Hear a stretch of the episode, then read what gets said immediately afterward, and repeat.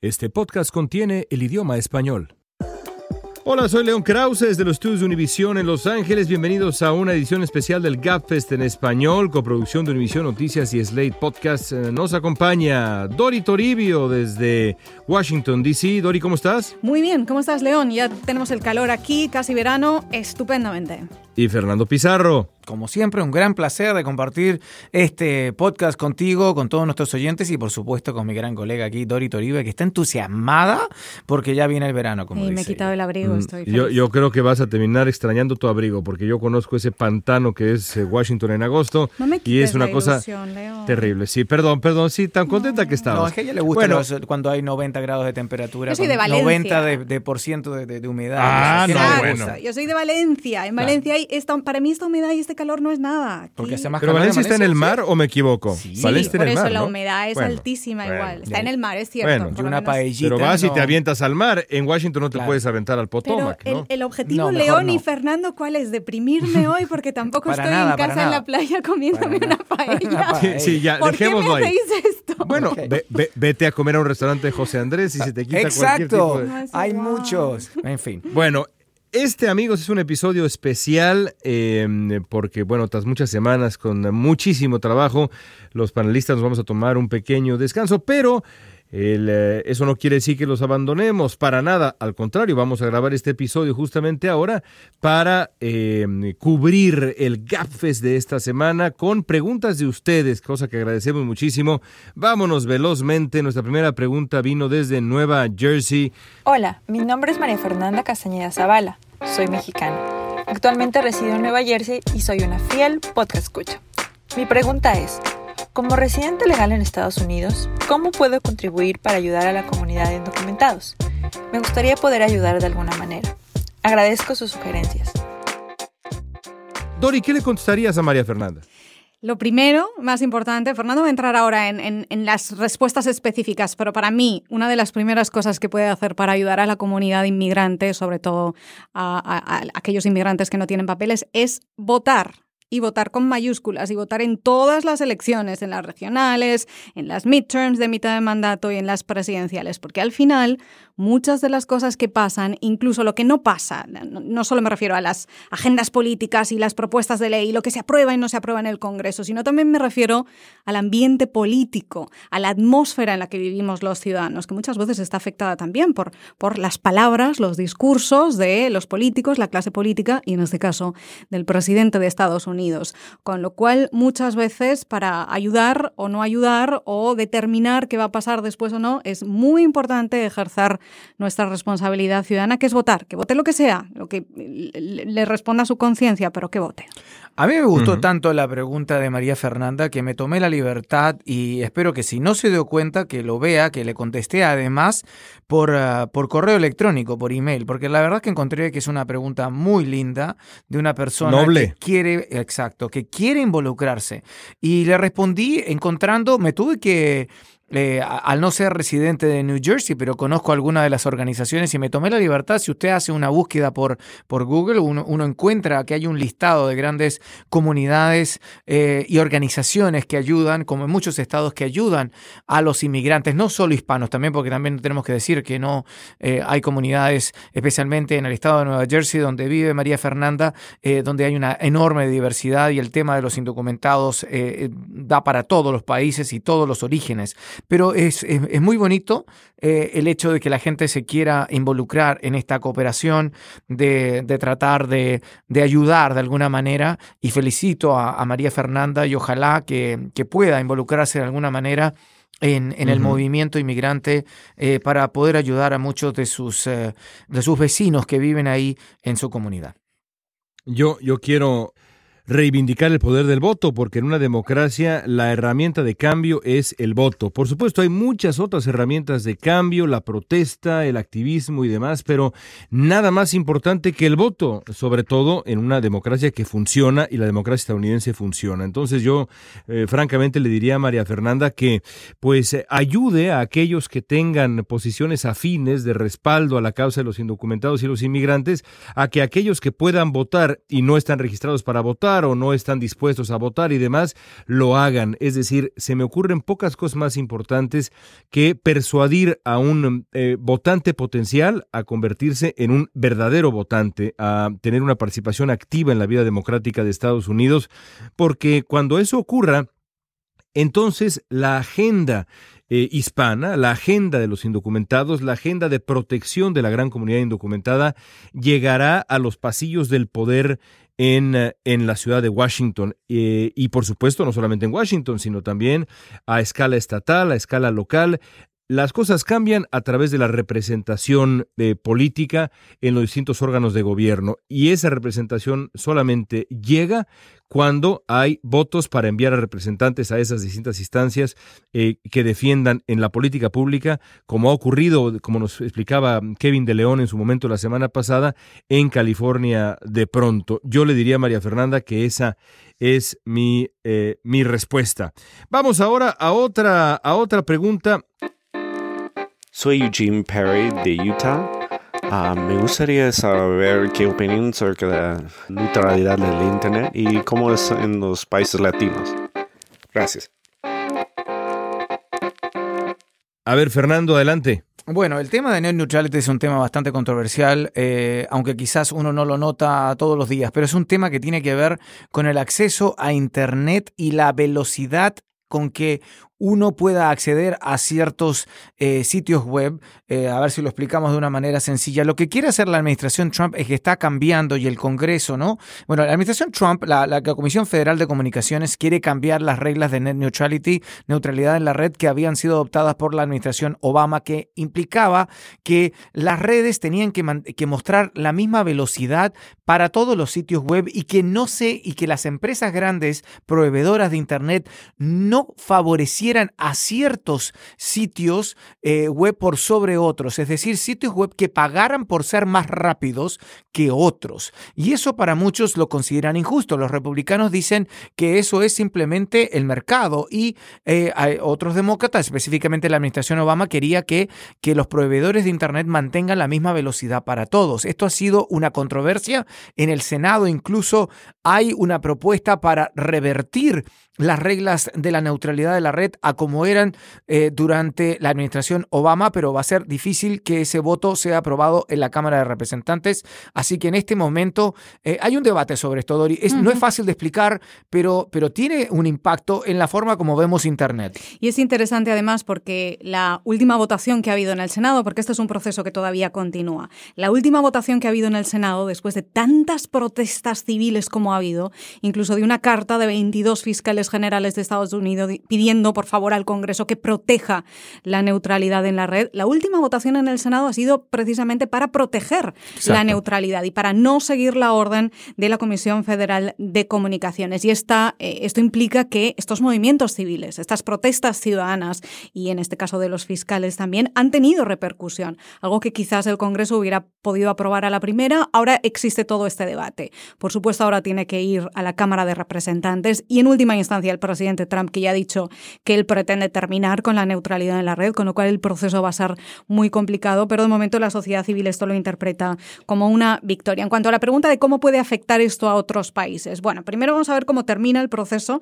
aquí en Estados Unidos, pero obviamente cómo puede afectar a otros países es sentando un precedente. Es decir, si el gobierno de Estados Unidos da poder a grandes compañías de comunicaciones como Comcast o Verizon para que regulen personalmente como ellos consideren la velocidad de Internet, por ejemplo, o qué páginas se bloquean o qué no, o quien pague más o quien pague menos va a tener un mejor o un peor acceso a Internet y pensemos en las consecuencias que esto tiene no para nuestro uso personal, sino por ejemplo en la educación, en los colegios, en las bibliotecas, en las zonas con menos recursos económicos para acceder a las nuevas tecnologías. Es decir, pensemos en lo que eso supone para el desarrollo en la sociedad de la información. Pues si Estados Unidos sienta un precedente con esto, esto quizá se mire desde otros países y diga, bueno, vamos a ver qué hacemos, porque este es un debate que ya se está teniendo en otros países debido a que se ha puesto sobre la mesa en Estados Unidos. Pero creo personalmente que hay que esperar a ver cómo concluye aquí, porque va a ser, eh, como está siendo una lucha civil tan importante, va a ser un, proceso largo y a partir de ahí vamos a ver cómo se, cómo se aplica al resto de nuestros países. Es un tema fascinante. Vamos ahora con la pregunta de Armando Ruiz Rojas. Nos mandó varias, vamos a escoger un par de ellas. Hola, soy Armando Ruiz, hablo desde México y tengo una pregunta para ustedes.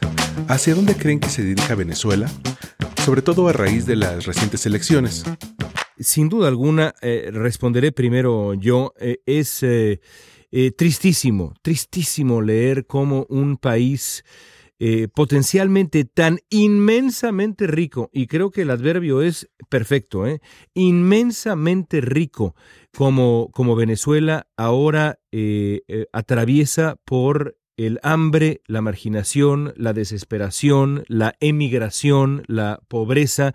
En México, por ejemplo, el número de refugiados venezolanos se ha disparado en el último par de años. En el 2017 simplemente explotó el número de venezolanos que han llegado a México. Lo mismo ha pasado en Estados Unidos.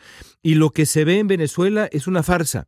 No es una democracia. Las elecciones eh, que, para sorpresa de absolutamente nadie, eh, concluyeron con Nicolás Maduro. Eh, eh, ganando la, la, reelección fueron un ejemplo perfecto de un ejercicio autoritario eh, químicamente puro. Los grandes líderes de la oposición no pudieron participar.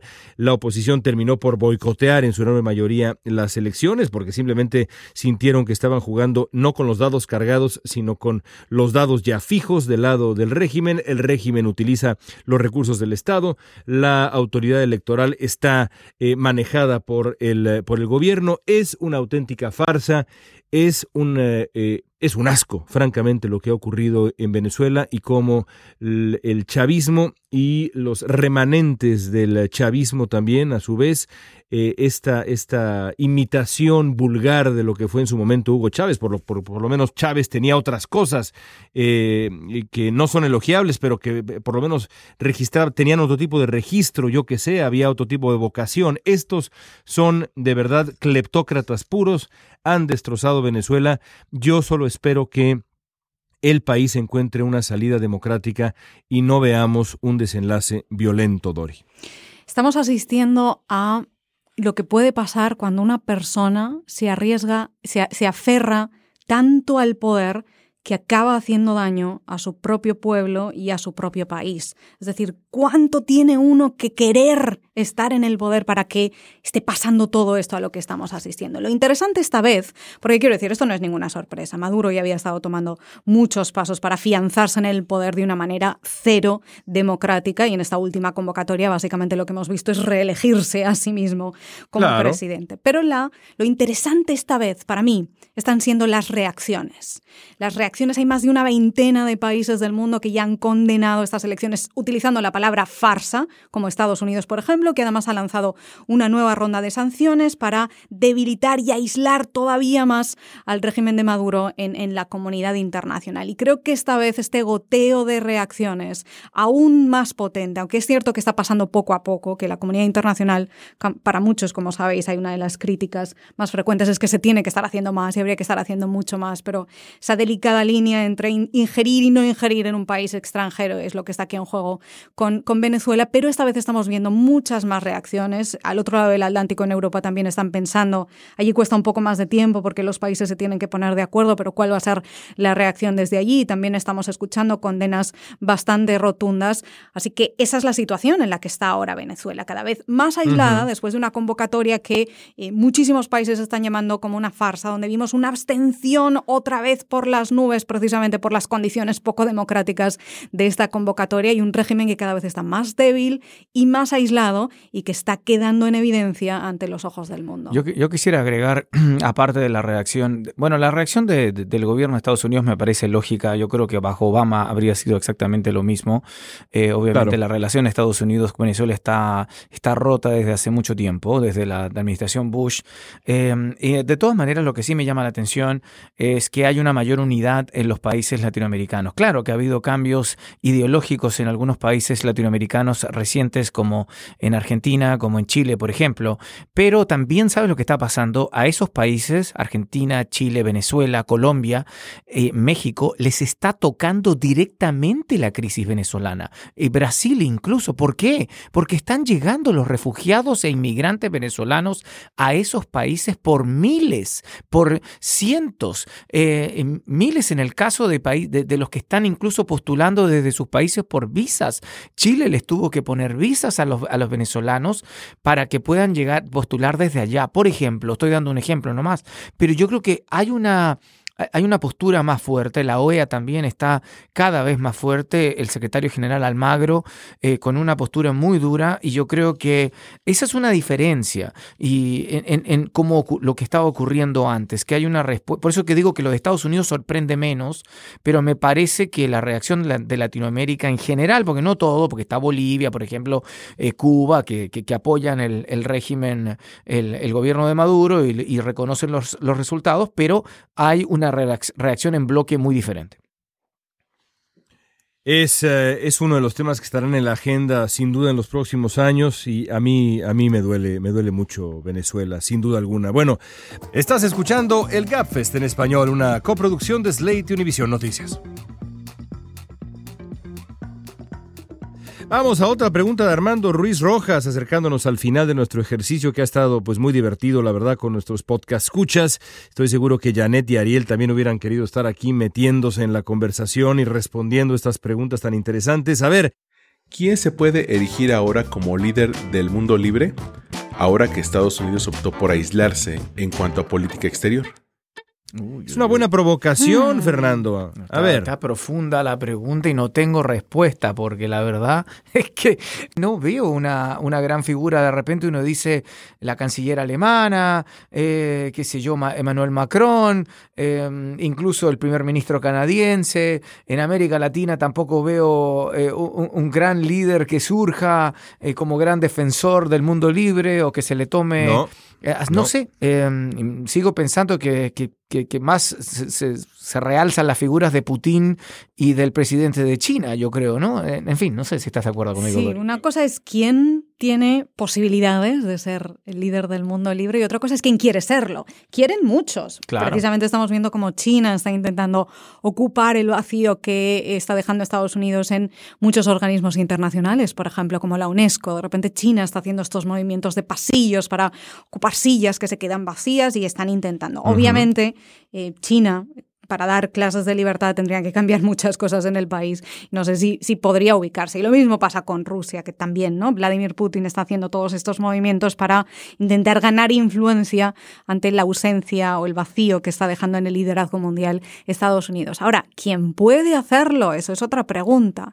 Eh, como sabéis, en Europa existe toda esta broma de que es Angela Merkel y como en inglés no se declinan los artículos muchas veces cuando Angela Merkel está aquí eh, reuniéndose con el presidente Trump, que ya ha estado dos veces, siempre se hace este titular un poco en broma de eh, la líder del mundo libre se reúne con el presidente de Estados Unidos, como en inglés es the leader, igual pues no se sabe si es ella o es él y parece que uno va a decir que es Donald Trump, pero no se están refiriendo a Angela Merkel. Existe toda esta broma allí como que ella ya ha ocupado el sitio. Yo no sé si de momento todavía, ¿no? Si todavía ha ocurrido eso ya, aún sigue ahí la vacante del puesto, pero lo cierto es que es verdad, se está creando ahí un vacío porque Estados Unidos y el presidente Trump está dando un paso atrás en muchas de las tareas multinacionales que tenía y ha tenido siempre Estados Unidos. Aislacionismo unilateral, como lo describía un diplomático europeo después de que decidió Donald Trump retirarse del acuerdo eh, nuclear con, con Irán. La clave, yo creo, de la pregunta de Armando es líder del mundo libre. Y bueno, líder del mundo libre, no sé si podamos incluir ahí a, China. Yo diría que no podemos incluir ahí a China. Eh, yo, lo que diría es que creo que eh, se llenará el vacío con Emmanuel Macron, con Angela Merkel y demás. Pero por otro lado diré esto. Donald Trump será quiero pensar un fenómeno pasajero y creo que la influencia de Estados Unidos volverá. Y el Estados Unidos eh, involucrado para bien, también para mal, eh, para bien en, en, el planeta, ese liderazgo eh, regresará porque creo que es un fenómeno que se concentra en la figura específica de Donald Trump. Mientras tanto, si ya sumamos al mundo no tan libre, me parece que el líder en este, en este planeta, en este momento, a pesar de que no es tan activo públicamente en el territorio de la política internacional y la diplomacia, sí lo es detrás de cámaras y tras bambalinas, sin duda alguna, es China, es Xi Jinping. ¿Puedo, ¿Puedo agregar una cosa y no solamente a esta pregunta, sino que quiero contestar una de la, la pregunta más rara que nos pudo haber mandado Armando, eh, que, nos, que todo, la, la, tenemos en la lista, que, que si ya vieron Cobra Kai, y, y, bueno, y veo Dori y me dice, ¿qué, qué es eso? Eh, ¿Tú sabes lo que ah, es Cobra Kai? Maravillosa. ¿Ah? La vi, la, ¿La me la eché en tres días. No, claro, me digas, la viste. Bueno, para los que no saben, yo no, yo no la he visto, pero he visto todos los, los trailers en internet. Para los que Es no saben, es como, es como un, una, un revival, ¿no? Una, volver a, a rehacer secuela. una, una secuela, como se dice, ¿no? En términos hollywoodenses, de Karate Kid.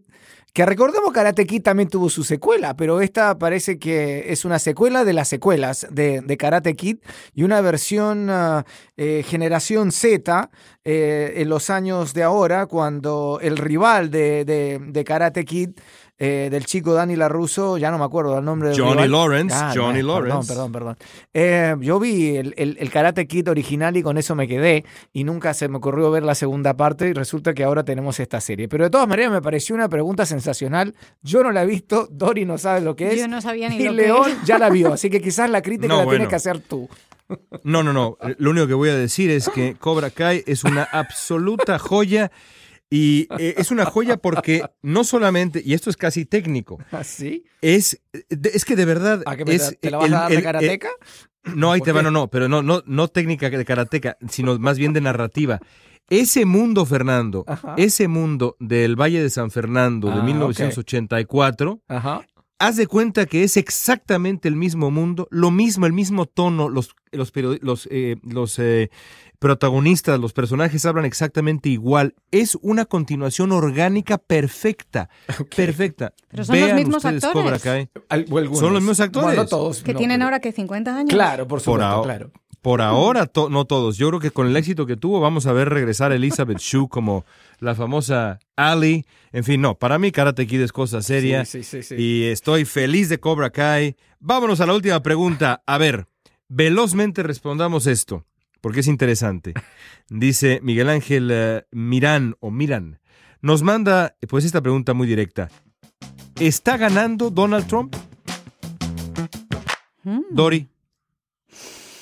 Uy, esto va a ser polémico. Creo que sí. Y os voy a decir por qué.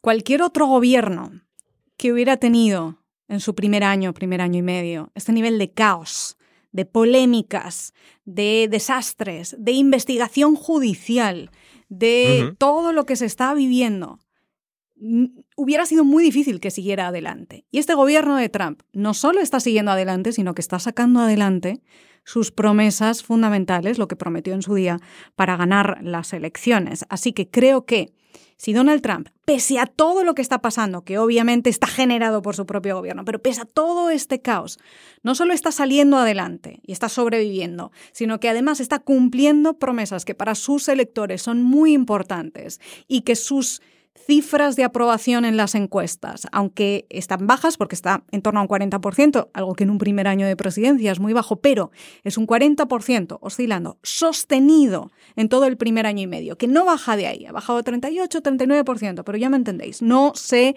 desploma pese a todo lo que está pasando, creo que eso es un éxito, porque conseguir gobernar en estas condiciones de caos es un éxito para mí. Yo estoy en absoluto acuerdo. Me con lo esperaba, Dori. me lo no esperaba. lo pudo haber dicho mejor. No, pero tienes toda la razón. Ah, que estás de acuerdo. Totalmente Ah, de acuerdo contigo. Ah, Esto te sorprendí. sí. ¿Por qué? Me, ay, que, pero que, mi- mira lo que dice, como que si estuviera yo siempre en desacuerdo con lo que dice. chuta, po. Ay, me salió lo chileno. Pero no, pero hablando en serio, eh, a mí me parece que tiene razón. En, en algunas cosas se está ganando, a pesar de todos los escándalos. Eh, la economía no va mal. Eh, los índices No, economía, eh, los índices eco- económicos van bien. Ahora está subiendo el petróleo, es verdad.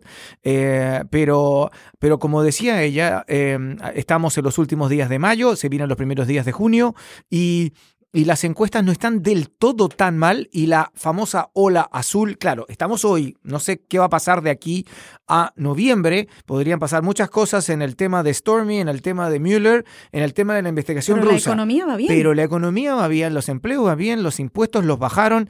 En fin, yo creo que la verdad es que hasta el momento, como dice Dori, a pesar de todos los obstáculos contra viento y marea, la administración Trump sigue adelante y los que siguen sin rumbo y sin conseguir un líder, como discutimos en podcasts anteriores, sigue siendo el Partido Demócrata.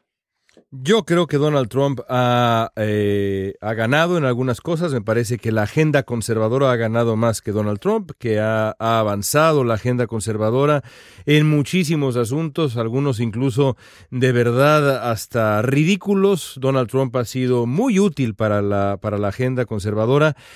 Ahora, el propio Donald Trump va ganando, el trumpismo va ganando, el trumpismo durará más que Donald Trump, eh, eh, será, será más permanente en la política estadounidense. Donald Trump podrá adueñarse del partido eh, republicano de aquí en adelante para el 2018. En el 2020 sobrevivirá, ganará la, la, la reelección, que es el parámetro, pues digamos, universalmente aceptado para pues determinar si el electorado decide decidió darle una nueva oportunidad a un político que está en funciones o no en Estados Unidos.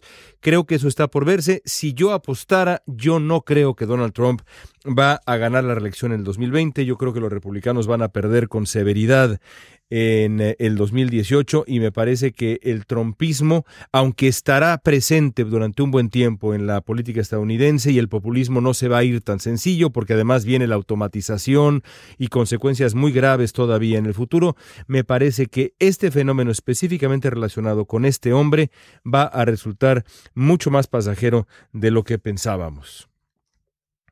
El tema que puede ser clave para, para nosotros también y nuestra comunidad eh, sigue siendo el tema migratorio, el, el, el tema anti-minorías, eh, que puede ser decisivo para muchos. Eh, quizás sí. no lo demostró serlo el 2016. Recordemos que ese mismo lenguaje no terminó siendo decisivo como muchos pensaban. Pero estamos hablando de la elección, ¿no? Pero, pero, pero esa, esa retórica ahora traducida en políticas de la administración Trump podrían tener consecuencias. Así que obviamente al decir, por lo menos por mi parte, cuando, cuando Dori y yo comparto con ella eh, el, el digamos, el, el análisis de que él está ganando en algunas cosas es porque está llevando adelante políticas que él impuso o que él quería imponer y las está llevando adelante contra Evento María y a pesar de toda la oposición legal que tiene y política que tiene, pero va en desmedro y vamos a ver de, de, de, de ciertas comunidades uh -huh. que vamos a ver cómo responden en uh -huh. las elecciones. Y añado, si me dejáis una, una cosita muy breve, y es que recordemos cuál era el objetivo de Trump